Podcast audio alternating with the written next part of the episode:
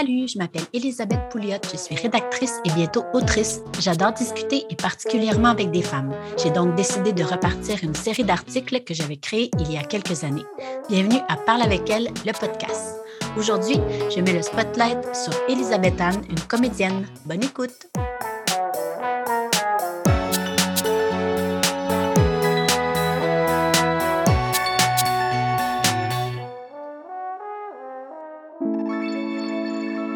Bonjour Elisabeth Anne, merci d'être avec moi aujourd'hui, c'est vraiment gentil.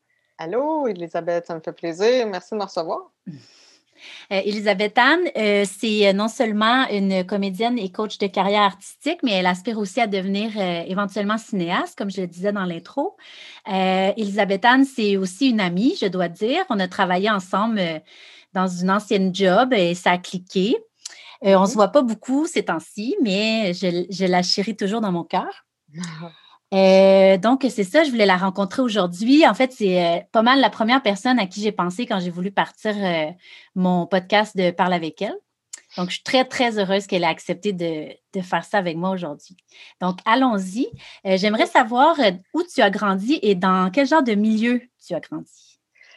Moi, dans le fond, j'ai grandi dans la banlieue de la ville de Québec. Je suis née à Québec et j'ai grandi principalement à Beauport communément appelé Beauport Beach. Mais euh, non, c'est ça. J'ai passé mon enfance à Beauport, dans le secteur Courville, en haut des chutes Montmorency, et en bas un petit peu également, dans Montmorency. Et, euh, voilà, donc j'ai été élevée par une mère monoparentale essentiellement. Je suis, d'origine québécoise, canadienne, blanche et ivoirienne. Donc, mon père est ivoirien et j'ai pas grandi euh, avec lui. C'est ma mère qui m'a élevée.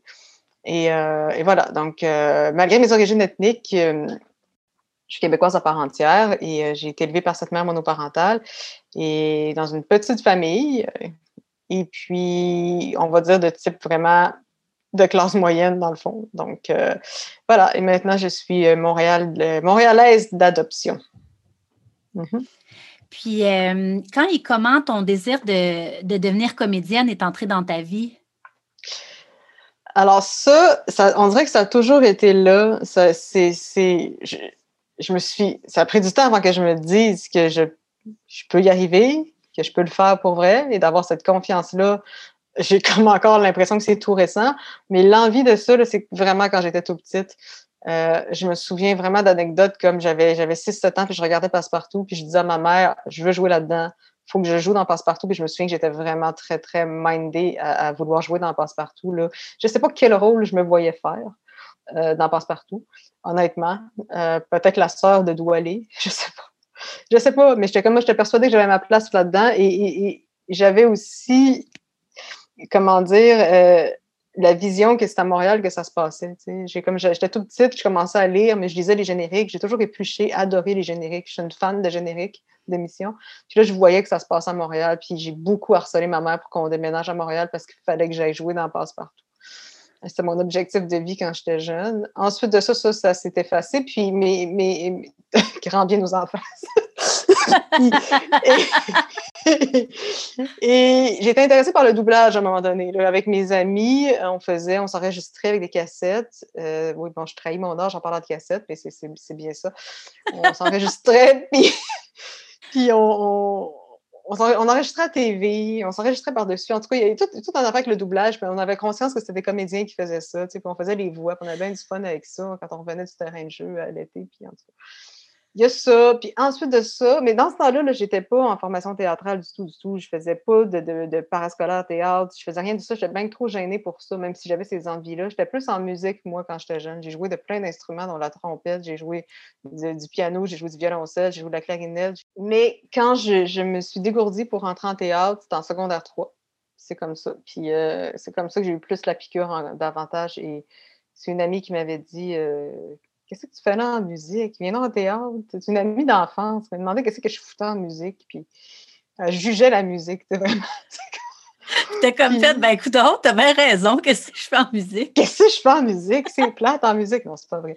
C'est pas vrai. Mais c'est vrai que c'est un peu plus plate dans le sens de, de, de euh, au niveau des élèves. C'est-à-dire que je comprends, elle disait ça parce que c'était une gang de monde, on se connaissait toutes en théâtre, puis c'était des, des, des, gens du village, de la ville, puis euh, Euh, c'est pour ça, fait il, y avait, y avait une gang qui avait du fun. C'est pour ça qu'elle me disait ça. Là.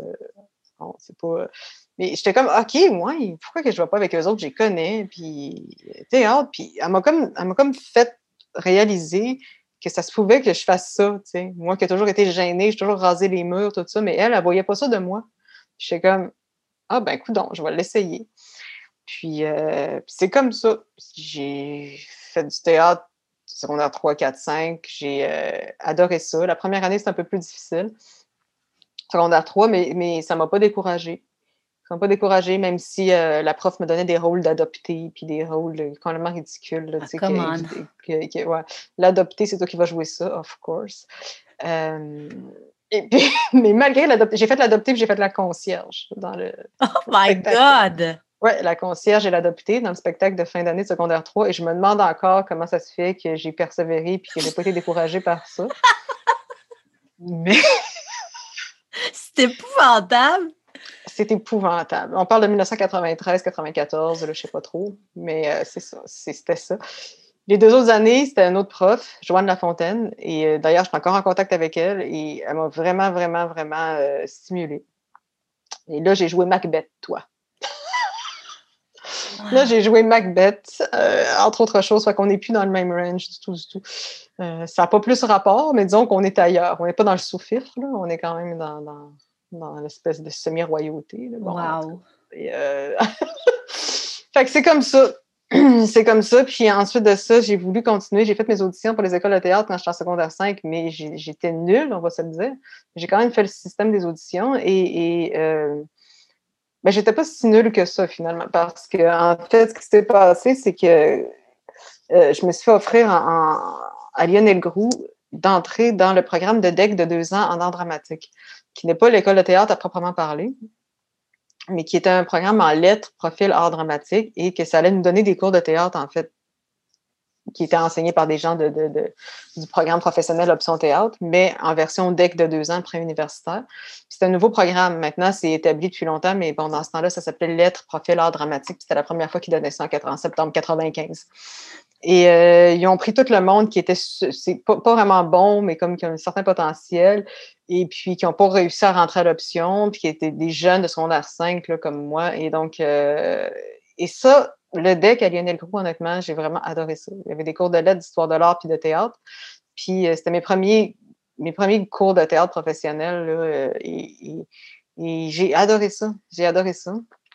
Et à la fin de mon deck, de deux ans, j'ai refait mes auditions. Et là, j'ai été acceptée dans une école de théâtre et je suis allée à Saint-Hyacinthe. Et là, par contre, ça s'est mal passé. C'était pas pour moi du tout. Et là, j'ai été dans une mauvaise phase à 100% C'est vraiment comme. Euh, autant on te dit qu'il y a un chemin qui mène à Rome, mais finalement, c'est peut-être pas le bon chemin pour toi. Puis, euh, euh, tu sais, je voyais pas d'autre alternative. On veut être comédien, on se dit c'est les écoles de théâtre parce que c'est ça qu'on entend parler, parce que c'est ça que le prof d'éducation choix de carrière t'a dit que c'était le moyen de. Et puis, ben là, je parle back in the days. Bon, OK, il n'y avait pas, pas d'Internet, là, vraiment. Fait que, tu sais, il y a pas, on sait pas où aller à part des écoles de théâtre. Fait que je connaissais pas toutes les possibilités. Et donc là, finalement, tu, rentres là, c'est ton rêve, mais finalement, ça se passe mal. Fait qu'il y a une grosse claque d'en face qui se prend là, parce que honnêtement, j'ai pas aimé ça. Euh, sauf exception. Qu'est-ce que tu n'aimais pas, mettons? Il y, a, il y, a, plusieurs cours en tant que tel d'enseignement que je ne comprenais pas, que c'est pourquoi ils nous enseignaient ça. Euh, il y a des cours que je comprenais très bien, mais que là, ce n'était pas le problème du, de la théorie ou de la pratique du, cours de l'art dramatique en tant que tel. Le problème, ça pouvait être le prof en tant que tel. Euh, j'ai été enseignée par une couple de personnes, même si c'est pas euh, pas la masse principale des profs, mais il s'agit que deux, trois électrons libres qui sont, comment dire, euh, intimidateurs, frustrés. Et donc, ça en prend pas beaucoup, hein, des fois. Donc, même si c'est pas, pas la norme, même si la plupart étaient super gentils, le cœur sans main, tout ça. Mais il suffit de deux, trois qui se prennent un peu pour d'autres et puis qui, euh, essaient de te et dans le mauvais sens du terme, et que là, finalement, euh, ben, même si c'est des cas isolés, ça prend toute la place dans des microcosmes comme ça, tels que sont les écoles de théâtre. Et moi, c'est ça que j'ai vécu. Dès la première semaine, euh, je me souviens, on a fait un tour de table, on était en histoire du théâtre, on a fait un tour de table euh, pour se présenter. Puis la première question que j'ai eue, c'est Tu parles-tu créole? J'ai dit non parce que je ne suis pas d'origine antillaise. Et puis là, la prof en question me dit ben, Tant mieux parce qu'ils écrivent tout au son. Ça va, être, ça va être plus facile sur ma corriger tes copies que je pensais. Donc, ça commence comme ça, la première. La première... c'est horrible, c'est atroce. C'est vraiment pas nice, non. Non, non, c'est du gros racisme, là, tu sais. C'est le racisme que, que, les gens pensent qu'il n'existe pas. Bon, ben ça, c'en est une preuve accablante. Et même s'il était pas, il était dirigé vers moi, mais même pas que, parce que finalement, était contente que je parle pas créole, mais je veux dire. Euh, euh, fucking genre wrong dans toutes les, dans plusieurs couches là. That's so wrong. Ça n'a juste pas de bon sens, mais c'est scandaleux, c'est scandaleux. scandaleux. il, y a, eu ça, mais il y a eu d'autres choses aussi. Même si ça, c'était bon, c'est un cas social, honnêtement. Même cette prof-là a essayé de. ils, ont, tenté des années plus tard d'essayer de la mettre à part, ça n'a jamais fonctionné. Mais ça, c'est un cas isolé, celle-là. Mais même à ça, il y a des micros-affaires que ça ne fonctionnait pas avec moi. Et même si les profs n'étaient pas du tout, du tout dans ce mindset-là que je viens de décrire, là, mais, mais comment dire, j'ai la femme que je suis, maintenant, je la connais, mais dans ce temps-là, je ne me connaissais pas. Je ne connaissais pas mon indépendance d'esprit. Euh, je connaissais pas euh, mes qualités, je connaissais pas euh, le fait que ça fonctionne pas pour moi d'être avec une même gang de monde pendant trois ans de temps, puis de, de, de, de comment dire, c'est comme si et, tous les gens étaient super sympathiques, tous les élèves étaient sympathiques, mais je me rappelle que c'est comme on forme une sous-culture, et donc très nocive, c'est super nocif en fait parce que les gens sortent de là et ils pensent que tout leur est dû. Donc, c'est la sous-culture qui est formée de par les oui-dire, de par de porter au nu les gens qui sont en troisième année alors que toi, tu es en première année. Mais c'est comme si c'est un microcosme qui, se, qui se, s'autorégule alors que ça n'a rien à voir avec la réalité. Et moi, ça, je le sentais, même si je n'étais pas encore dans le milieu professionnel sur le terrain. Je sentais que ça se tape donc dans le dos, ça, ça chante dans les corridors. Moi, je suis du profil réservé. J'ai, pardon, j'ai plutôt le profil réservé. Donc, euh, je ne m'identifiais pas à tout ce monde-là qui se met dans le mindset je suis comédien, donc je dois agir de la sorte. C'est comme si, non, euh, moi je suis plutôt cérébral. Oui, je suis artiste également, mais j'ai un côté cérébral ancré, j'ai un côté terre à terre. Puis finalement, c'est comme si on me disait, c'est pas correct d'être de même. Ah, comment ça, euh, tu parles pas plus fort? Comment ça, tu chantes pas comme nous autres dans corridor? M'en sac, genre, je sais pas comment dire? Juste pas de même. C'est ça, puis dans la non-confiance en moi, ben, j'avais pas perçu que j'avais raison d'être comme je suis. Maintenant, je le sais. Bien sûr, avec les années de recul, les 20 ans de recul, je regarde ça, je dis, qui, qui travaille comme acteur dans ces gens-là? Ben, 2% comme moi un peu, là. Le reste, non. Puis je me comparais à, ces gens-là, mais comme je dis, c'est pas individuel à chaque personne, c'est pas ça. C'est mm. globalement qu'est-ce que ça générait comme énergie dans cette dans école-là, j'aimais, j'aimais vraiment pas ça. Il y a des choses que j'ai apprises pour vrai. Euh, je me souviens, cours de mouvement, euh, je trouvais que la, fille, la prof était vraiment comme une crème, le cœur sans main, et puis tout ça. Fait, euh, puis, puis c'est très, comment dire, c'est très, je trouve ça difficile. Récemment, là, dans, les dernières années, on a entendu parler des écoles de théâtre, de certains professeurs qui étaient trop russes, puis tout ça, puis c'est venu au grand jour. Et moi, ce qui m'enrage le plus, c'est d'entendre des gens qui disent que oui, euh, il est normal de devoir vous préparer au milieu qui est si difficile. Vous devez être capable de vous faire euh, rentrer dedans et, vous devez être capable de prendre ça. Euh, aujourd'hui, les milléniaux, vous pouvez plus rien entendre comme aucune... Euh, tu sais, l'espèce de discours comme, comme, comme, de, quoi le millénial n'est pas capable de prendre aucune critique, puis... excuse-moi. Ça, ce discours-là, pour moi, ça vient de personnes qui travaillent pas dans le milieu artistique pour deux scènes et qui sont probablement frustrées. Parce que moi, moi, ce que je remarque après 15 ans dans le milieu, c'est que quand je travaille, ça va bien je te dis pas qu'il n'y a pas d'anicroches qui peuvent se passer, mais certainement pas pire que dans du travail de bureau. Ça aussi, j'en ai fait dans des entreprises conventionnelles pendant 20 ans de temps. Je peux te dire qu'il y a autant d'anicroches qui peuvent se passer là qu'ailleurs.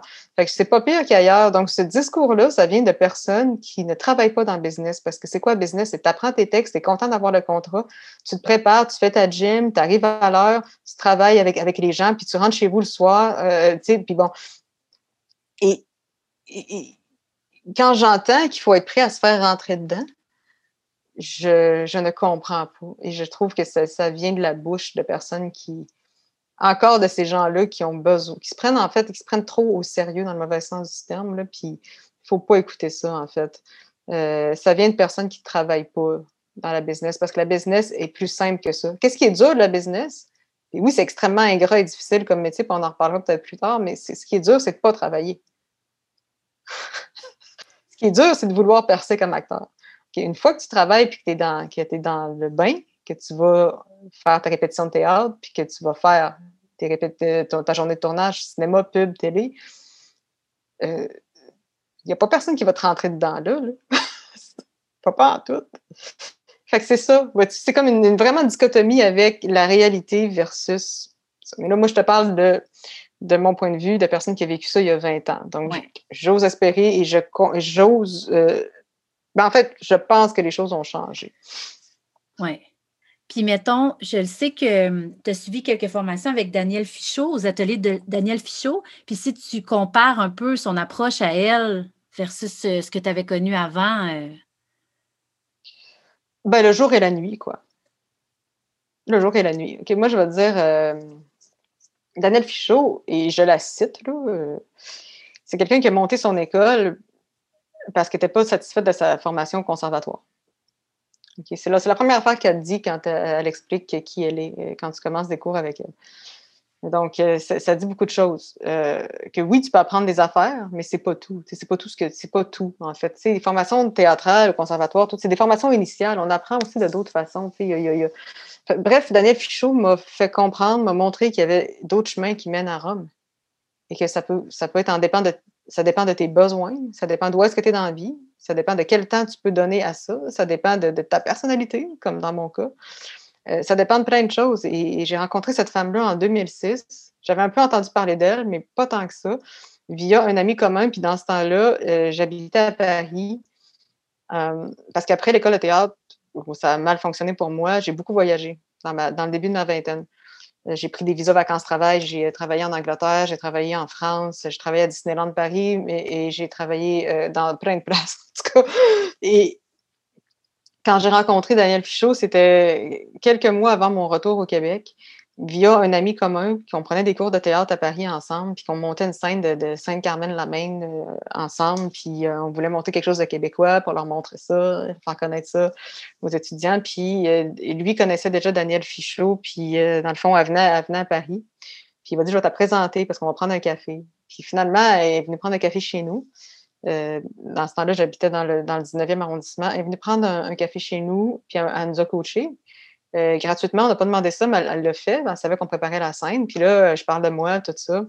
C'est comme ça que j'ai rencontré cette femme-là. J'ai rencontré cette femme-là qui vient chez, chez nous me coacher. Elle dit, ben, écoute, elle dit, bon, ben, fille, t'as passé ton audition pour mon école, fait qu'on se voit en septembre. C'était ça.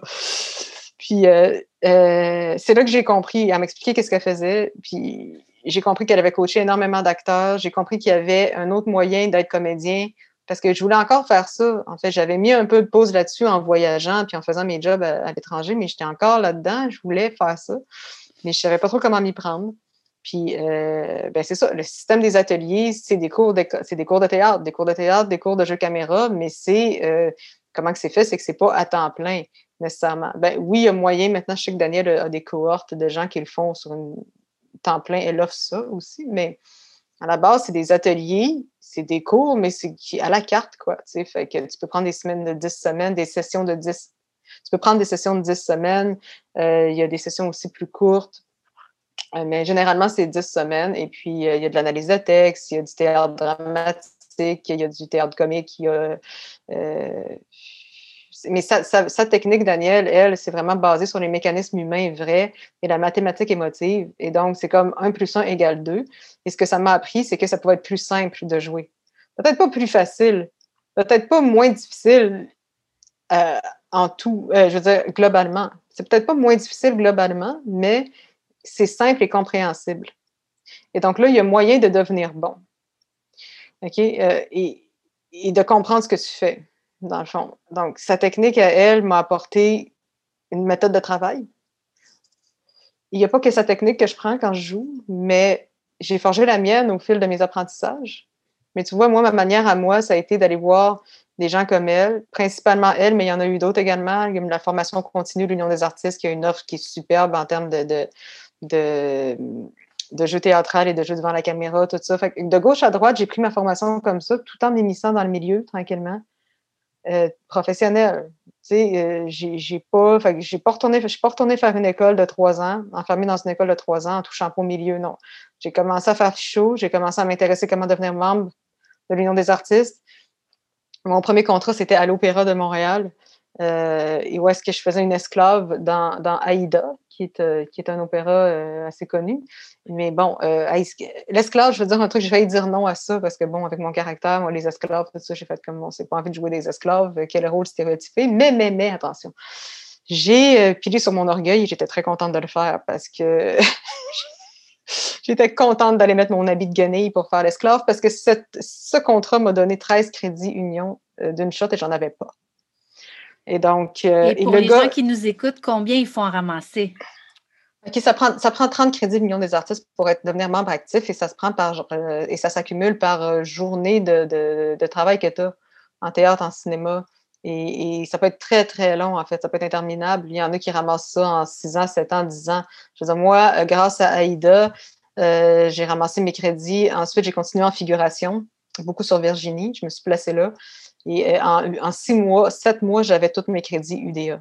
j'ai vraiment. Euh, puis il y en a qui vont dire Ah, mais tu as été chanceuse. Non, j'ai pas été chanceuse parce que je t'explique depuis quel âge je veux faire ça? Depuis l'âge de 5 ans. non, mais c'est pour mettre les choses en perspective. On l'a fait notre chance, C'est ça. On fait notre chance. À un moment donné, quand ça arrive, quand c'est pour toi, paf, ça arrive. Mais tu sais, il faut toujours se questionner sur un minute, qu'est-ce que les gens ont fait? Au lieu de se dire, ah, il y a on sait bien c'est tout le temps les autres. Moi, je parlais comme ça beaucoup avant. Jusqu'à temps que je me rends compte que, oups, euh, ils ont peut-être travaillé plus que moi. Il y a peut-être quelque chose qui ont touché que moi, je n'ai pas encore compris. Ou la, personne a peut-être du bagage plus que moi. Je veux dire, j'ai eu mes premiers crédits 13 d'une shot en 2006, certes, mais moi, je me rappelle qu'en 95, je, faisais l'aller-retour Québec-Montréal dans la même journée pour faire la figuration dans ZAP. Ça, je me rappelle. Puis j'arrivais à l'heure. Et c'est ça. Donc là, je saute un peu du coq à l'âne, mais euh, tout ça pour dire que ouais, ma formation, c'était beaucoup. Ça m'a scié complètement de faire ça avec plusieurs, plusieurs profs au fil des années, tout en travaillant en même temps, puis en faisant des auditions en même temps. Oui. Mm-hmm. Justement, tu en as parlé un peu, euh, tu as fait du théâtre, tu as même euh, fait tes propres productions, puis on t'a vu à la télé récemment dans District 31, puis dans moi, j'habite nulle part, une super belle euh, web série. Euh, présentement, mm-hmm. c'est quoi tes projets? Présentement, mes projets euh, artistiques, j'en ai aucun. pas parce que je ne veux pas en avoir, parce que je n'ai pas de contrat. Et c'est ça la réalité. Moi, je ne vais pas dire j'ai des contrats. Oui, je travaille sur telle affaire. Malheureusement, je n'ai pas de contrat. C'est sûr que j'aurais pu en avoir. Je vais t'expliquer pourquoi je dis ça. Parce que oui, certes, j'aurais pu avoir un peu de contrat en 2021 en prenant quoi? Des choses que je n'ai pas envie de faire. Mais ça, c'est fini ce temps-là. C'est comme je le disais, j'ai commencé vraiment sérieusement en 2006. quand je dis la date de 2006 de début de carrière, c'est celle où je suis rentrée stagiaire. Mais c'est sans compter toutes mes années de théâtre avant puis de volonté de faire ça. Je les enlève même en 10 ans, 15 ans de carrière. je commence à 2006 professionnel, mettons, mais c'est plus que ça en réalité. Et donc là, je ne veux plus faire ce que j'ai plus envie de faire. OK? Fait que moi, c'est premier rôle seulement. Et je me permets ça parce que je peux prouver que je suis capable. Je l'ai prouvé. Et là, s'il n'y a pas ça à m'offrir, s'ils ne veulent pas travailler avec moi, on ne peut pas leur donner envie de travailler avec, avec toi. Puis ça, c'est triste un peu, ça me fait de la peine. Oui, ça me touche. Oui, oui, j'aimerais savoir plus. Qu'est-ce que j'ai? Malgré les succès, les accomplissements, on va dire, j'ai pas la carrière que je veux du tout. Et donc, j'ai pas de contrat artistique et c'est pas parce que j'en veux pas, je suis pleinement disponible, moi, pour faire des premiers rôles. Mais il n'y en a pas pour moi. C'est ça. Euh, et, et, ce que je dis là, là, c'est pas pour me plaindre. C'est la situation de 98% euh, des comédiens que je connais. OK? Euh, fait que des contrats, j'en ai pas. La pub, j'en ai fait énormément, puis j'ai adoré faire la publicité télé. C'est beaucoup, pour ceux qui connaissent pas ça, c'est beaucoup là où est-ce qu'il y a un gros bassin de demandes d'acteurs, d'auditions. Euh, j'en ai fait pendant des années, une soixantaine de plateaux de pub. j'ai aimé ça dans le temps que j'en faisais, mais là, j'aime plus ça. Surtout maintenant avec le Zoom, tout ça, faire ces auditions-là, je ne me sens pas à l'aise d'auditionner pour ça, puis euh, d'auditionner tout court, on va se le dire. Mais je suis mieux qu'avant. Mais euh, ça a été un gros problème pour moi, l'audition. Je veux dire, les plus beaux projets que j'ai pognés, c'est sans audition, si on te fait confiance. Et puis ça, moi, ça, je trouve ça organique. Tu, vas me dire, oui, mais comment peut-on te faire confiance si on t'a pas vu jouer? Ben là, quand tu montres de quoi, puis que tu parles à personne. Moi, j'ai pour mon dire, on peut rendre n'importe qui bon en tant que réalisateur. Moi, c'est ça que je pense. Mais on parlera de ma démarche de réalisation plus, plus tard. mais euh, c'est ça. Étant donné que là, euh, ça fait quelques années que je me dis, OK, ça ne développe pas comme je veux cette carrière-là. J'ai décidé d'aller faire un baccalauréat en écriture de scénario que je viens juste de finir depuis 2017, je suis dans une mouvance de me dire, OK, je, suis passionnée du métier d'acteur. À chaque fois que j'y vais, je suis passionnée, j'arrive à l'heure, je veux professionnel, je veux qu'on soit content, mais je trouve que je ne récolte pas en fonction de tout ce que j'ai donné dans cette carrière-là. J'ai décidé d'aller faire un bac en écriture pour plusieurs raisons, dont celle de peaufiner mon écriture. Puis oui, j'ai envie d'écrire des scénarios, j'en écris déjà, j'ai envie d'être réalisatrice de mes courts-métrages et je vais le faire. Mais ça, j'avais envie aussi d'avoir un bagage qui est similaire à celui de ceux qui nous engagent. Je trouvais qu'il n'y avait pas assez de vases communicants entre la formation des réalisateurs et celle des comédiens. Ça, c'est mon opinion. Euh, c'est moins pire qu'autrefois, ceci dit, parce que de plus en plus, tout ça se chevauche. Les gens, les gens, les, les comédiens deviennent réalisateurs, euh, bon, euh, plus souvent qu'autrement. Et tant mieux parce que parce qu'il faut se trouver de la job, parce qu'il faut développer des choses. Mais tout ça pour dire que je trouvais qu'il y avait un manque de vases communicants. L'acteur devrait avoir la même formation. Surtout, moi, je suis très intéressée par le cinéma. Euh, je trouvais ça bien logique d'aller étudier en cinéma. Fait que ce programme-là est à la fois en littérature et en cinéma et j'ai adoré ça. Et là, j'étais déjà vraiment dans, dans, un mindset de développer autre chose parce que pas assez de contrats de, comédien. Puis je ne suis plus à l'aise d'espérer être choisie. Ça me fait de la peine de ne pas l'être. Puis à un moment donné, je ne veux plus vivre de même. Moi, je veux aller travailler pour du monde qui ont envie de mon intelligence, qui ont envie de mon talent. Puis si ce n'est pas carrière artistique, bien, ça va être d'autres mondes. OK? Euh, et, c'est ça. C'est ça. Fait que je suis vraiment touchée quand j'en parle parce que pour moi, je suis en train de faire un deuil de la carrière artistique telle que je l'avais envisager. OK? Euh, je, j'ai toujours espéré percer puis vivre de ça. Le fait est que non. Moi, pour être heureuse en ce moment, ça me prendrait 150 jours de tournage par année.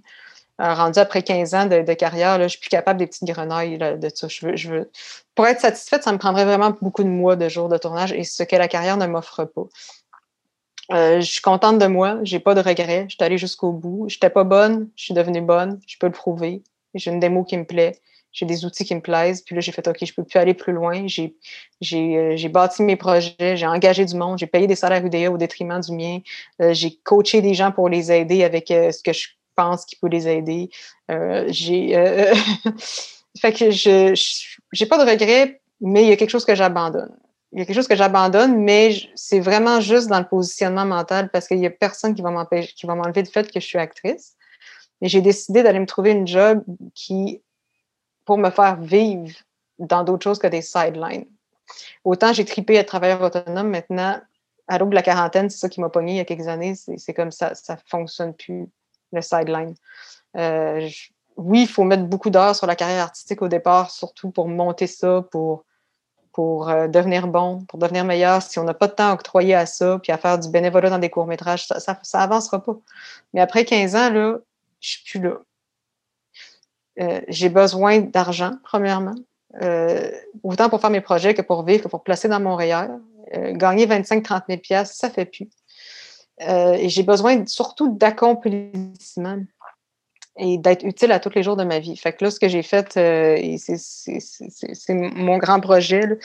j'ai fait une, une, une, voyons comment on dit ça, un processus j'ai fait un processus d'embauche, j'ai entamé un processus d'embauche en septembre passé et euh, pour devenir policière. Et ça fonctionne. Enfin, là, je vais rentrer en technique policière en septembre 2021 en accéléré. Fait que c'est pas, c'est un programme qui est fait pour les gens qui ont un autre bagage de vie, qui ont déjà fait un cégep, qui ont déjà des crédits universitaires, euh, et c'est par le SPVM. Donc, dans le fond, ce que ça me donne, j'ai passé à travers tout le processus d'embauche, qui n'est pas de la fonction, qui n'est pas de la formation policière, mais qui est le processus du corps de police.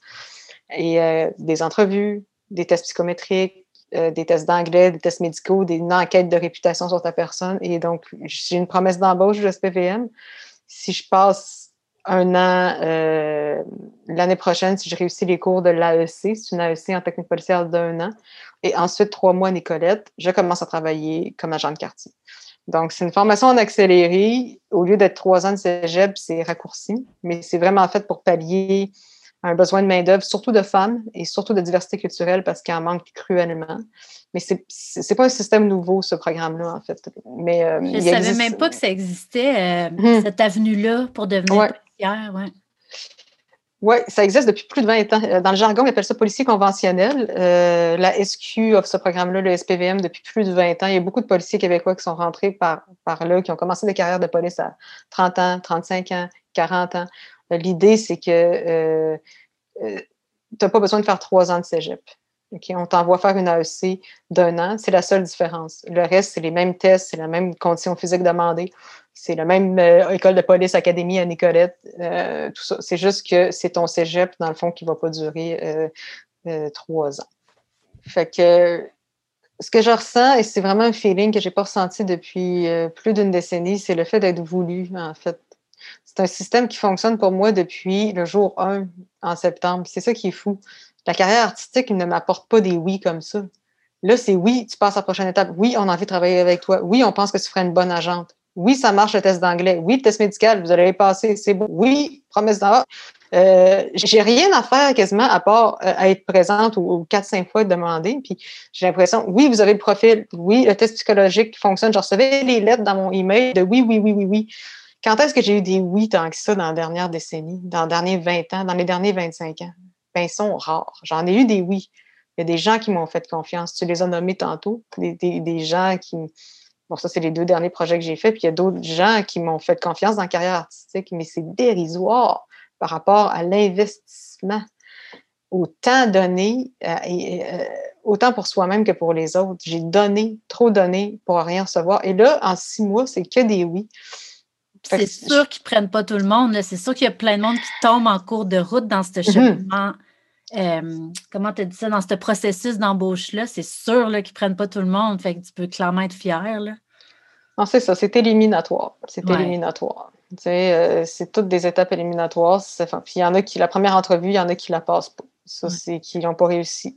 Ça, c'est ça. Il faut arriver préparé. Puis c'est là que tu vois si le monde est préparé, puis ont étudié c'est quoi être policier, parce que c'est des, des, entrevues faites pour être passées par n'importe qui, bien sûr, qui n'est pas policier. Ben, c'est ça le but, je veux dire. Mais après ça, il faut que tu t'ailles préparé sur c'est quoi que tu penses que c'est un job, puis t'ont donné des documents, puis je veux dire, euh, euh, des mises en situation. C'est un test d'intelligence.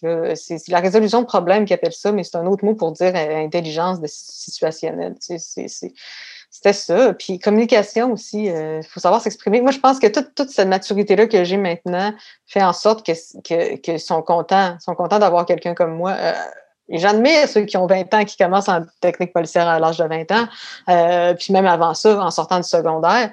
Puis moi, j'aurais jamais eu la confiance en moi nécessaire, même si j'avais l'intelligence, j'aurais jamais eu la confiance en moi nécessaire pour entamer technique policière en sortant de secondaire, jamais de la vie. Puis d'ailleurs, j'aurais même pas été crédible comme policière tellement, oui, j'avais l'air jeune, là. Fait que j'ai déjà l'air jeune en ce moment. Fait imagine à 20 ans, quand tu as l'air de 14 ans, euh, ça fait pas le police. Fait là, je pense que tout ça, c'est, euh, ça arrive dans un, dans un bon timing pour moi. Fait que je, suis dans cette mouvance-là début quarantaine.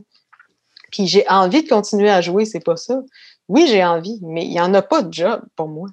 Fait que je veux dire, je peux sais, qu'est-ce que tu veux que je fasse? À un moment donné, c'est comme, il faut que j'avance. Il faut arrêter d'espérer que ça va changer dans deux mois parce que là, ça, devient une relation toxique. Oui. Puis là, ça te fait prendre le contrôle. C'est ta vie, là, tu sais. Fait que là, mm-hmm. tu reprends le contrôle. Je comprends vraiment, là. Ça ne doit pas être évident, euh, toutes les mm-hmm. émotions reliées à ça, mais je te comprends vraiment, là. C'est ça. Fait que je suis à la fois passionnée par ce métier-là. Comme tu l'as dit, euh, je, coach des artistes, puis je le fais encore. Puis ils viennent pas, ils viennent pas vers moi pour me demander, ah, euh, pour me dire, euh, ah, dis-moi que je vais percer, là, parce que non, non, et je leur dis pas ça. J'ai même pas percé moi-même comme actrice, mais j'ai fait des affaires. je suis partie de zéro. Puis je suis persuadée qu'il veut des revenus comme acteur peut en avoir dans sa vie. Je suis persuadée que quelqu'un qui est pourri comme acteur, s'il a de l'addiction, puis il, est capable de parler, puis euh, il, y a, une intelligence, je suis persuadée que qui peut devenir bon parce que je, suis, je suis le modèle de ça. J'étais nulle à chier, je suis devenue bonne. Euh, et, tout ce cursus-là m'a amené énormément de découvertes de moi-même et je pense que la police s'en est aperçue. C'est pas tout le monde qui se connaît. c'est ça que je jasais avec l'enquêteur qui m'a enquêté. Elle était comme moi, mais ça fait, ça fait du monde qui, qui, qui savent ils sont qui, puis qui en plus sont communicateurs et c'est ce dont nous avons besoin. Mais c'est ça, j'allais dire, en fait, ça, ça se trouve, ça fait même des meilleurs policiers que quelqu'un qui a comme 21 ans, qui n'a jamais rien vécu de sa vie, qu'on lui donne un gun, là, tu sais, je veux dire, c'est quand même intense, tu sais. C'est très intense. Comme, là, je parle de toi parce que c'est toi, de toi qu'on parle aujourd'hui, mais mettons, c'est toi, tu as tout ton background, toutes tes expériences professionnelles, toutes tes expériences personnelles en arrière de la cravate, tu sais. Mm-hmm, mm-hmm. C'est clair là, que tu arrives avec un bagage intéressant pour la police. Oui, oui. Puis ils savent déjà ça. Comme je te dis, le, programme existe depuis longtemps. Mais comme ils mettent les bouchées doubles dans ce programme-là, puis qu'il va y avoir encore plus de monde issu de ça, moi, je pense qu'ils vont clairement se rendre compte, encore plus clairement d'ici cinq ans, de la plus-value. Parce que d'après moi, comme tu dis, je suis pas ça pour me lancer des fleurs, moi aussi, j'ai fait le même constat que toi.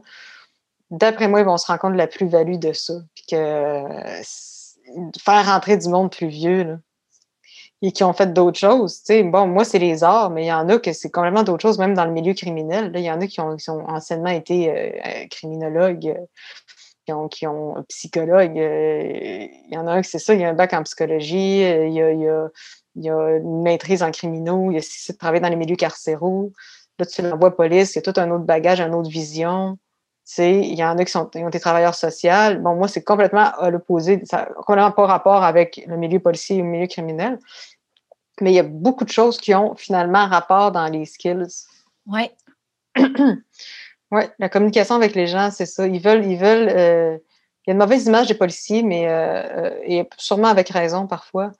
Mais moi, ce que je me rends compte, c'est que ce qui est voulu et ce qui est demandé, je le savais déjà d'avance avant de faire le processus, c'est pour ça que ça m'intéressait police. Moi, même si on voit les affaires de brutalité policière, je voyais vraiment que je pouvais avoir le profil pour ça. Je fais comme c'est des intervenants en santé mentale, c'est des intervenants en violence conjugale, c'est des gens humains qui doivent parler et qui doivent se faire comprendre et utiliser en dernier recours la répression. Donc, c'est du socio-communautaire, Et c'est ça qu'ils veulent, les services de police. Ils veulent aucune personne qui a l'air d'un peu traditionnel dans leur style. Je m'en suis rendu compte dans le processus d'embauche. Je t'épargne les détails, les détails, mais ils veulent aucun, aucune recrue qui est du style de moi un gun et un badge.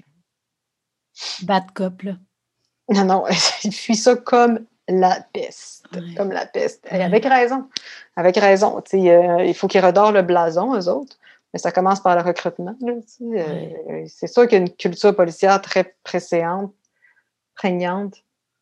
Une culture policière qui est à travailler aussi. C'est pas d'engager des gens de la diversité qui va rompre tout, tout profilage racial, selon moi, parce que c'est imprégné dans une culture policière. Euh, mais euh, il y a d'autres choses à brasser que, d'engager du monde de la diversité, je veux dire, je pense. Mais c'est sûr que ça doit commencer par là. Il, est clair et net que euh, il est clair et net qu'une ville cosmopolite comme Montréal doit avoir des minorités visibles à 25 dans, dans ses corps de police. Ça a comme juste zéro, zéro bon sens. Comme les gens doivent s'identifier. Et, s'ils veulent avoir plus de communautés culturelles, on doit, on doit, c'est ça, c'est comme un cercle, un cercle vertueux dans le fond. Tu dois faciliter des embauches, mais faciliter dans le bon sens du terme. Les étapes sont pas plus faciles, mais c'est le recrutement. C'est comme aller, aller redorer blason. Fait ils font beaucoup de, de comment dire, d'événements happening pour expliquer c'est quoi vraiment la police. Parce qu'on l'entend dans les nouvelles, puis tout ce qu'on voit, c'est des affaires de brutalité. Mais la job, là, quand tu punch in, là, ben, c'est pas, c'est pas je m'en vais sur un cas de brutalité pour être brutal, c'est pas ça. C'est ton appel du 911, c'est, c'est, la madame qui est en train de se faire battre. Violentée par son. Euh, c'est les, femmes violentées. Beaucoup. Euh, après ça, bien sûr, les gens qui font du bruit, les tapages. Euh, et c'est, comme je disais, la santé mentale. Fait que, c'est de vérifier, bon, la personne a-tu pris ses pilules? Ben, veux-tu que je t'accompagne à l'hôpital? Tu as manqué ton rendez-vous? Bon, on va y aller avec toi. C'est ça, police. c'est. C'est genre 90% ça, 10% euh, poursuite euh, automobile. C'est ça. oui, il donne des étiquettes, oui, ci, oui, ça. Puis, puis oui, je suis persuadée qu'il y a encore des policiers avec la vieille mentalité, mais euh, moi, je suis assez positive. Puis je le suis plus depuis que je suis dans le système. Tous les policiers à qui j'ai parlé là, sont tous tellement fins. C'est autant aux enquêtes que, que la personne à l'identité judiciaire que quand j'avais donné mes empreintes que tous ceux que j'ai vus au, quartier général, j'ai tous vu du monde, des bons Jack, bien humains, des femmes aussi. Euh, donc, euh, c'est ça. C'est juste dommage, dommage qu'il y ait encore, encore des problèmes euh, de profilage racial, et pas juste racial, social aussi. Parce que c'est pas juste les races qu'on profile, les races, c'est pas juste la race qui est profilée, c'est le social, c'est la classe sociale, ah, c'est euh, même, même des voitures, même, tu peux même profiler une voiture, une sorte de voiture, ouais. ton profilé, tu sais. Tu, penses pas la même chose de quelqu'un qui a une Audi, de quelqu'un qui a un truck 4x4. Ça se pourrait que lui ait, euh, ait défoncé un dépanneur plus que l'autre. Ouais. je veux dire, ce que je veux dire par là, c'est une époque qui est le profilage racial, puis il y a comme toute une sous-culture, mais en même temps, des fois, je sais pas. J'ai hâte de voir comment ça va se passer. Je, mais mais j'ai comme un bon feeling. J'ai toujours eu un bon feeling dès le départ que je embarquée dans le processus que ça allait fonctionner. En fait, je, je, je, sais pas. Puis là, à date, à date, ça fonctionne. Fait que je m'en vais là-dedans, puis moi, je me dis simplement euh, quand je vais avoir des opportunités, puis quand ça va marcher dans mon horaire, ou quand je vais pouvoir façonner mon horaire en fonction, je vais prendre les opportunités artistiques que, que, je, que, que, je vais prendre, mais chose certaine, ça va tout changer ma mentalité parce que déjà là, j'acceptais plus les affaires qui me, ça me tentait pas. Mais là, ça va être encore plus ça. Ça va être, euh, OK, on me propose un projet, je vois, puis si c'est un seul projet par année, j'aimerais ça tourner un film par année, puis je vais le mettre, je vais coller mes semaines off euh, mensuelles avec, euh, ben, tu sais, il y a toujours, les horaires de police, ça marche, tu as, une semaine off par 35 jours, puis là, tu colles ça, puis là, tu t'aperçois que tu peux coller un congé, ou tu sais, tu fais des casse-têtes un peu avec tes, horaires. Puis si je prends juste un projet d'acting par année, ben ça sera ça, puis sais-tu quoi? C'est en masse. J'ai plus envie de courir, j'ai plus envie d'éplucher les projets à proposer sur rien. Euh, j'ai envie d'organiser dans ça. Puis si ça fonctionne plus, là, puis euh, même si ça fonctionnait pas, que j'avais zéro contrat de comédienne, ben je vais dire, je vais faire mes projets de film, puis tu sais quoi, je vais avoir un cash pour mettre dans mon premier court-métrage. Et ce sera pas grâce à la, carrière de comédienne que j'aurai ça. Non, non, je survis. Depuis des années, je survis. Là, je vais avoir un salaire qui est décent, qui est plus que décent. honnêtement, là, euh, c'est qu'un salaire grandissant. Euh, au début, au début, tu gagnes un salaire assez normal, mais c'est pas long que ça, ça, avance parce que d'année en année, tu as 6 000 de plus. Fait qu'au au bout de cinq ans, je pense, après quatre ans dans la police, c'est rendu à, 80 000, je pense. Wow. Et, tu commences à 45, 50, puis là, ça monte, ça monte, ça monte. Puis à un moment donné, ça stagne, là, rendu vers dans le bout de 100 000, ça stagne si tu, tu te postules pas sur des postes supérieurs, mettons, sur des grades supérieurs. Mettons, quelqu'un qui reste agent de quartier, patrouilleur, va stagner dans les, alentours de 100 000. Mais après ça, il y a, d'infinies possibilités. c'est ça que je me rends compte qu'il y a 160 fonctions dans la police. Moi, je me vois bien avec mes skills, mes habiletés, travailler en communication, en médias. On doit faire 50 patrouilles, mais je suis pas obligée d'en faire 20. je peux... Et moi, quand je vois toutes ces possibilités-là, je suis comme, wow, oui, tu es policier, mais tu es au com, puis tu fais, tu, fais d'autres choses que de la patrouille. Là, puis, euh, je sais. Fait que moi, je vois juste, juste des possibilités. Puis je suis comme, moi, j'ai besoin de ça. J'ai besoin de ça. Puis je vois juste surtout un système qui me veut. Ça, ça m'apaise beaucoup. Ouais. C'est vraiment cool, en tout cas. À suivre, hein, ça, moi, je vois te suivre. À suivre. Euh, ouais.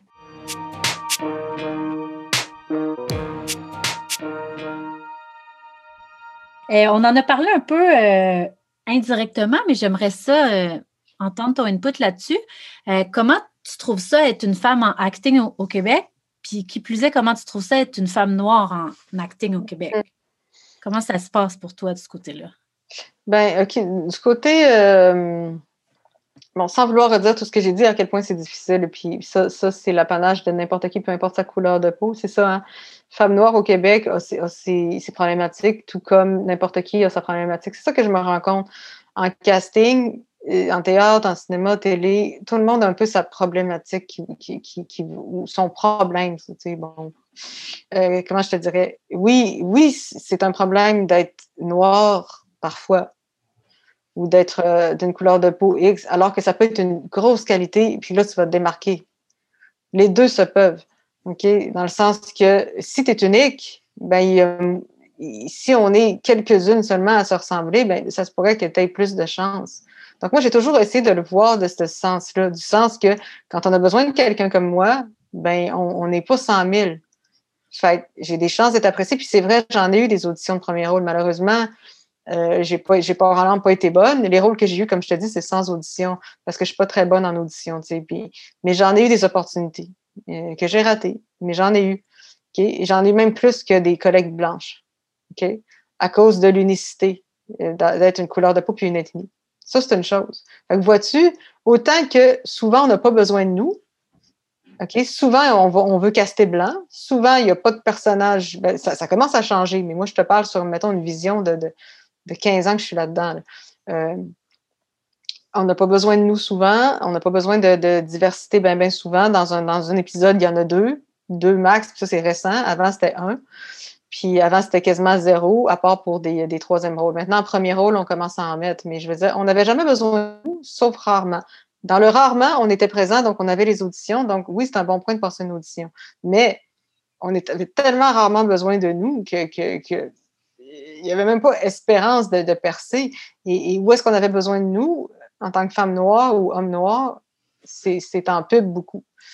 Euh, plus, ça, il y a eu plus de, de, demandes de diversité pour la pub bien avant que la télé. Après ça, la femme blanche, c'est problématique aussi. C'est, euh, si tu es brune, taille moyenne, blanche, ben, il y en a bien plus des comme toi. C'est aussi difficile que, que, la femme noire qui n'est pas castable parce que son personnage n'existe pas. Il n'y en a pas, on n'en veut pas dans la série. Fait que, vois-tu, c'est deux, deux poids, deux mesures. Il y, a, tout le monde a ses problèmes de casting. Fait que moi, je me dis, moi, je me suis toujours dit une chose, OK? Si j'avais écouté les gens qui m'avaient dit euh, Tu n'auras jamais de job intéressant parce que c'est juste des infirmières, comprends, pour des Noirs, des Noirs, c'est juste des rôles d'infirmières, mais il y avait raison de dire ça parce que c'était ça le décorum. Mais moi, j'ai toujours voulu avoir la vision pour moi-même. Je me suis dit, si je veux faire comédienne, je dois, je me dois d'avoir la vision pour moi-même. Je ne dois pas écouter ceux qui me disent que j'ai pas ma place. Parce que je le savais il y a 15 ans, ça, ce que je te dis là les temps changent, les castings changent. Moi, j'ai toujours eu de la vision pour moi-même. Je suis un peu clairvoyante, je l'avoue, des fois. Puis ça, c'est une qualité que j'ai. J'étais comme, non, je vous écoute pas, vous n'avez pas raison. Dans trois ans, ça va changer. Dans quatre ans, ça va changer. Je dis, si je veux faire ça, ma seule job à moi, c'est de devenir bonne. Ma seule job à moi, c'est de devenir bonne parce qu'à un moment donné, c'est comme ça que je, que je vais être castée quand mon tour va arriver. OK? C'est sûr que c'est dur de tenir, c'est dur de persévérer, mais moi, je me suis toujours dit ça, qu'en tant que femme noire, mon unicité, ou métisse, mettons, peu importe, mon unicité va, va finir par payer. Je me suis toujours, toujours, toujours dit ça. C'est ça qui m'a fait avancer. Euh, euh, malgré ce qu'on en disait, je me rappelle encore en 2007, 2008, même, non, même 2010, oh, je me souviens, je me souviens bien, je sortais d'un cours chez Daniel Fichot, je pense que c'était vers 2012, puis une fille qui me disait, euh, une fille qui, disait, en tout cas, je ne vais pas passer les détails, je n'aimerais pas de nom, mais ben, il y a juste Frédéric Pierre puis Didier Lucien, bonne chance Elisabeth. Là. Ça, on était vers 2011, attends, on était vers 2012. Ouais, je me rappelle, c'est quand j'avais recommencé chez Daniel Fichot des cours. Tu sais, je fais comme, ouais, mais aujourd'hui, c'est ça, mais demain, ça va être quoi? Puis qui c'est qui va être au rendez-vous quand ça va être le temps mon casting? Ben, c'est moi, parce que je vais être devenue bonne. Puis, je me suis toujours accrochée à ça. Je me suis pas occupée de ma couleur de peau pour me, me former puis me développer. Parce que c'est pas ma couleur de peau que je joue, moi. Je joue pas avec ma couleur de peau. L'idée, c'est de devenir bon, puis à un moment donné, ben, on verra quand tu as besoin de nous. Ça, ceci étant dit, au Québec, c'est vraiment très frileux pour le changement. Puis moi, je trouve que ça fait dur. Là, euh, mais j'ai été positive là-dedans. J'ai toujours vu que ça allait débloquer. Donc, même si je trouve qu'on est bien frileux, qu'on a peur de perdre nos jobs, qu'on a peur que le méchant noir nous prenne nos jobs, parce qu'il y en a qui vont être outrés de ce que je dis, mais c'est une sous-jacence de ça. L'ethnie qui va nous voler nos jobs, tu sais, déjà dans des métiers contingentés comme ça, il y a ça, tu sais. Euh, les gens ne veulent pas bouger parce qu'ils sont bien dans leurs pantoufles. Ils préfèrent se dire que euh, les comédiens de la diversité ne sont pas au rendez-vous, ils ne sont pas, ils ne sont pas très bons ou ne sont pas au rendez-vous. Le noir, pas bon acteur, on disait ça encore il n'y a pas longtemps. OK? Euh, et, même il y a quatre ans sur Twitter, il y a une femme qui disait, euh, qui répondait, je pense, à Cassivi, qui, qui a toujours, il a toujours baqué la diversité, là, puis elle, elle répondait, c'est une, auteure de télé, elle répondait, ils ne sont pas au rendez-vous. Mais là, bizarrement, depuis un an ou deux, n'est-ce pas, nous nous apercevons qu'il y a plus de casting de gens de la diversité dans les séries. Et comment ça se fait qu'ils sont au rendez-vous cette année? Est-ce que ces gens-là sont arrivés du jour au lendemain sur la map théâtrale et la map du acting? Ben non. Non, ils étaient déjà là puis ils se sont développés. Mais bizarrement, comme nous sommes obligés de bouger, de faire de la discrimination positive parce qu'on se fait bouger dans, le derrière, eh bien là, ils apparaissent. Euh, non, ils étaient déjà là. Fait que les espèces de raisons qui se donnaient pour pas bouger, ben c'est juste des raisons. Parce que là, on le voit, là, parce qu'ils n'ont pas le choix de bouger. C'est juste dommage parce que je sens que la diversité qui est présente à l'écran, c'est parce qu'ils n'ont pas le choix. Ça ne vient pas du cœur. Et ça, ça me, ça me purge. Sauf exception. Et ces exceptions, c'est des cinéastes, en fait. Euh, ça vient pas du cœur, ça vient des plaintes. Et c'est ça le racisme systémique. On est plus à l'aise de voir des blancs. Mais vu qu'on est obligé, on va en mettre. Puis moi, je me dis, ben écoute, si ce, sera ça, si c'est ça qui va me donner la job, ben ce sera ça. Moi, je n'ai pas à contrer le racisme systémique. Tout ce que j'ai, c'est de devenir meilleur comme comédienne parce qu'il faut leur donner pas le choix de te prendre. J'ai toujours, j'ai toujours travaillé pour ça. Je veux leur donner pas le choix de me prendre. Puis je ne dis pas que ça fonctionne, tu sais, je me plains que j'ai, n'ai pas la carrière que je veux. Mais chose certaine, il y a une affaire que je suis contente, c'est que personne ne va pouvoir dire que je suis pas bonne. Fait que c'est pas de ma faute si vous me prenez pas. Parce que j'ai fait tout ce que j'avais à faire. La job, je l'ai faite. Après ça, ben, je vais aller travailler quand que la personne, des gens comme Geneviève Rioux, que tu nommais, moi j'habite nulle part, les autres, les autres te prennent organiquement, ils sont sûrs qu'ils peuvent, ils t'ont vu un peu. Je l'ai vu en atelier, moi. Elle m'a pas fait passer d'audition pour ça. Assez intelligente pour dire, OK, j'ai vu en atelier, j'ai vu travailler un peu à de smart, je suis une réalisatrice, mais ben, je vais la coacher, puis elle va être bonne. Et puis, ça vient de Tu moi, c'est juste ça qui m'intéresse dans le acting, je me suis rendu compte. Le système tel qu'il est m'intéresse pas tant que ça. Ce qui m'intéresse, c'est travailler avec des créateurs qui s'intéressent à moi. Ça, c'est ça qui m'est arrivé avec ma maturité, puis, puis le fait que je commence à savoir ce que je vaux. Fait que je m'éloigne peut-être un peu de la question, mais tu vois, je pense être une femme noire, euh, c'est comme être, n'importe quel autre comédien, en fait. Ça reste difficile, mais il reste qu'il faut, il faut persévérer. Il reste qu'il faut être certain qu'on a sa place parce que sinon, ça ne marchera jamais. Et même, et, et, là, si on parle de femme noire, ça peut être femme handicapée, ça peut être si ça. Il n'y aura pas de rôle bien ben pour elle. Mais je veux dire, le, jour, le jour qu'on a besoin de ça, puis qu'on va aller chercher, ben c'est celle-là qui est prête qu'on va aller chercher. Tu sais, c'est ça. Il y a plein de choses à dire là-dessus. J'ai fait un wrap-up de la diversité, de, ma vision, de, ma vision sur, euh, sur notre retard qu'on est ici, tout ça. Mais moi, je veux dire, c'est pas ma concentration. Ça n'a jamais été ma concentration. Oui, j'en parle, puis oui, oui, il faut. Puis oui, je refuse des rôles clichés. Euh, fait que femme noire, je dirais la seule affaire à faire attention, c'est d'arrêter de se foutre dans des rôles clichés puis de, de, comment dire, de se battre pour qui on est vraiment. Donc, moi, quand je me suis rendu compte, c'est drôle, hier, j'en parlais. Parlant de femme noire, là, ça c'est un bon point. J'en parlais hier parce que j'avais une projection d'un film dans lequel j'ai joué indépendant à la cinémathèque, puis il y avait une question du public, puis c'est ça que je répondais. J'ai fait. le projet m'a intéressé parce que je pouvais juste être une Québécoise à part entière dans le film et que euh, personne n'était cliché là-dedans. Il y avait plein d'ethnies, autant qu'il y avait des personnes blanches. Dans les rôles principaux, je parle. J'avais un rôle principal à l'instar de d'autres personnes blanches, à l'instar de d'autres ethnies. Et puis j'étais comme, moi, quand j'ai vu ça, j'ai fait, c'est ça que je veux comme cinéma, puis c'est ça que je voudrais comme TV, puis c'est ça que je veux comme genre de rôle. Fait que femme noire, moi, je me refuse à tout ce qui est de l'ordre du cliché. il y en a énormément, ça va très, très vite. J'en vois encore en cinéma aujourd'hui, en 2020-2021, des clichés. Exemple, j'ai regardé ma démo, mes premières démos de jeu du début de carrière, puis ce n'est que ça. OK, si j'ai pas un kit léopard, j'ai un kit de cuir sur le dos. On m'imagine comme une tigresse on se fait même une idée de ma sexualité parce que je suis noire. Euh, ben c'est ça, c'est ça quand on, te crée quand on fout un coat de cuir, qu'on te fout, on te, fait un truc animal, qu'on te met des animal prints sur le dos, on, se fait une idée de ta sexualité et c'est cliché. C'est pas parce que euh, Catwoman existe puis Black Panther existe que c'est des bonnes représentations des personnes noires. Euh, peut-être que c'est des bons films, des bons, des, des bons divertissements, c'est pas ce que je dis, mais c'est pas ce que moi je veux jouer. Ok, Je suis pas un cliché, moi. OK? est-ce qu'on est qu'on est qu'on traite les femmes blanches comme des animaux? Non. Donc, pourquoi que nous, on nous porterait de la sorte tout le temps? Il faut tout le temps être habillé zébré, il faut habiller, habillé avec des, euh, des palmiers, habillé avec des, motifs léopards. Euh, et je me refuse à ça. À chaque fois que je parle au début d'un projet et que je suis embarquée dans le projet puis que je parle à la personne des costumes, je dis je veux pas être chiante, j'aime ça, je, je suis super le fun à travailler, je suis facile à travailler, mais pas de léopard, pas de zèbre, pas de cuir, pas de fouette. ça, j'ai eu ça à un moment donné dans un, court-métrage. Et, et c'est ça. Nous sommes le fantasme ambulant de réalisateurs. Les réalisateurs sont des hommes qui ont des fantasmes sur les femmes de couleur. Pour certains, j'imagine. Ça, ça, je peux en attester. Mais peut-être pas pour tout le monde, mais pour certains, c'est sûr et certain. Et donc, on ne nous imagine pas comme des femmes blanches. Et c'est un problème. Donc, j'ai envie qu'on voit ma couleur de peau, qu'on voit mes cheveux, qu'on voit mon style, mais, mais je me refuse à faire un cliché. Je préfère ne pas travailler.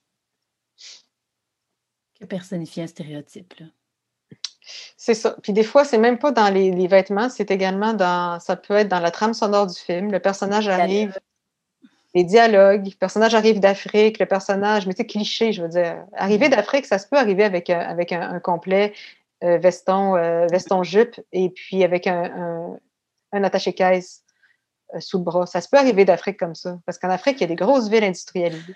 C'est ridicule hein, quand tu y penses. Oui, j'ai vu ça dans un film très bien coté qui, qui, qui, a joué l'année passée, que je ne vais pas nommer.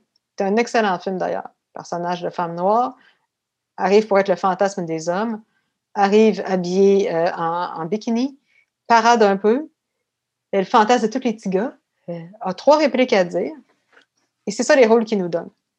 Mais mais ce temps-là est révolu. Il est révolu. Mais il faut faire attention. C'est très fragile. Il faut faire attention. Puis ça, c'est du ressort des comédiens de se respecter. Puis là, là ça va. Là, sur ce sujet-là, on pourra aller au-delà de la couleur de peau. Peu mm. importe t'es qui comme comédien, peu importe quel est ton casting, il faut se respecter. Parce que le comédien, malheureusement, c'est une position, selon moi, qui est euh, euh, médiocre. La position du comédien est médiocre dans, dans toute l'économie avec un grand E du show business.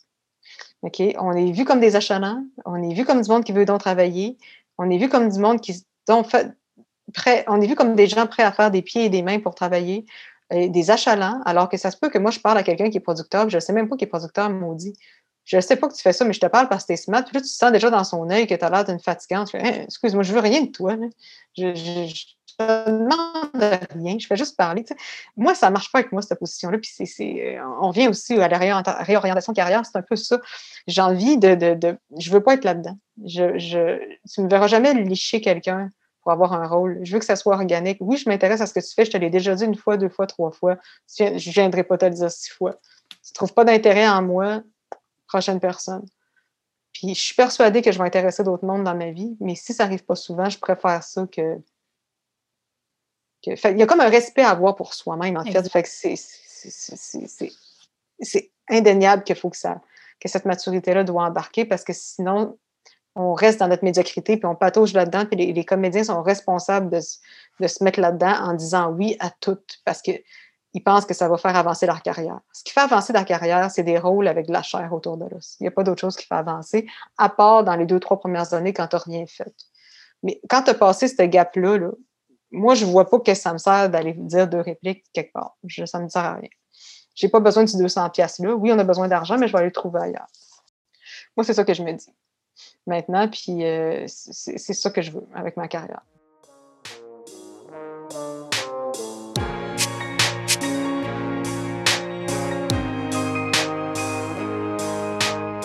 En terminant, je serais curieuse de savoir, euh, moi, c'est euh, sur toi aujourd'hui que je voulais mettre le spotlight. Merci. Toi, ben écoute, merci à toi encore. Là. Mais toi, sur qui tu aimerais mettre le spotlight? Ça, là, c'est. j'ai vraiment envie. C'est fou parce que je suis tellement bien entourée, je trouve, depuis que je fais attention à moi et à mon entourage. Ça, c'est un autre sujet, là.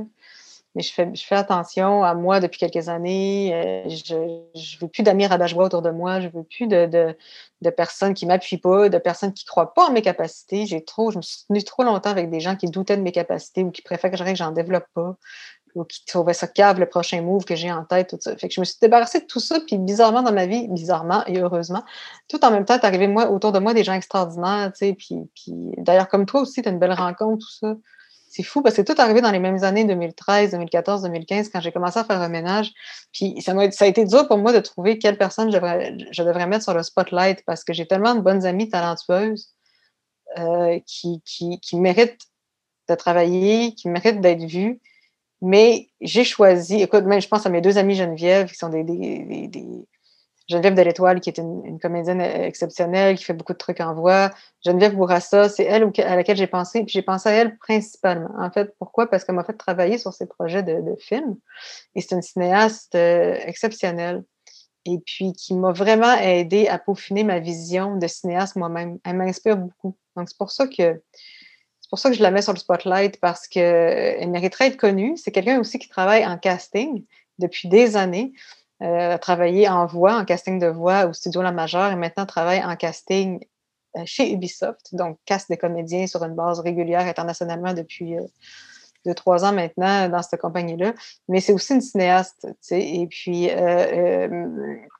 qui gagnerait à avoir des subventions, qui gagnerait à être vue et qui a eu déjà des trucs qui a gagné la course des régions, des prix à la course des régions, par exemple, présenté par Radio-Canada il y a quelques années.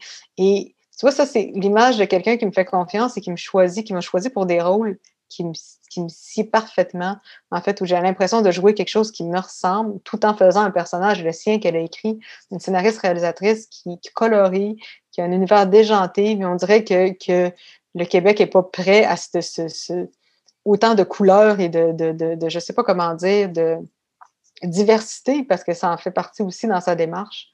Euh, et, c'est des comédies qui m'ont inspiré mon écriture aussi, je dois dire. Et je sais que je vais travailler avec elle aussi dans le futur, mais elle m'aide déjà beaucoup par ses réflexions. Mais Geneviève Bourassa, sa compagnie qui s'appelle Quanti Film. Et euh, même sur le site Internet, elle a mis quelques-uns de ses courts-métrages qui sont vraiment magnifiques. Puis moi, je, je convie les gens à, à s'intéresser à elle. Pour l'instant, elle travaille chez Ubisoft, mais je suis persuadée que que prochainement, elle va sûrement. Euh, ben, elle écrit encore toujours ses scénarios, mais je suis persuadée qu'elle va se remettre un jour à la, main à la pâte pour faire un prochain film. Mais, mais ce serait bien, j'y souhaite du fond du cœur de pouvoir rentrer dans le système euh, des subventions. Mais voilà. Donc, euh, ce serait ça. Hey, je te remercie. C'était super intéressant du début à la fin. Tu as été super généreuse avec moi. Hey, merci tellement, ça me fait vraiment plaisir. Là, puis euh, c'est comme ça me fait vraiment du bien de faire euh, le tour un peu de ma vie. Puis c'est comme si c'était un peu ma psy ce soir. Fait que je dirais comme. Non, mais c'est comme je parle vraiment de ce que j'ai en tête. Fait que ça fait du bien de verbaliser. Je suis comme on dirait que ça. C'est ça. On dirait que ça, ça me.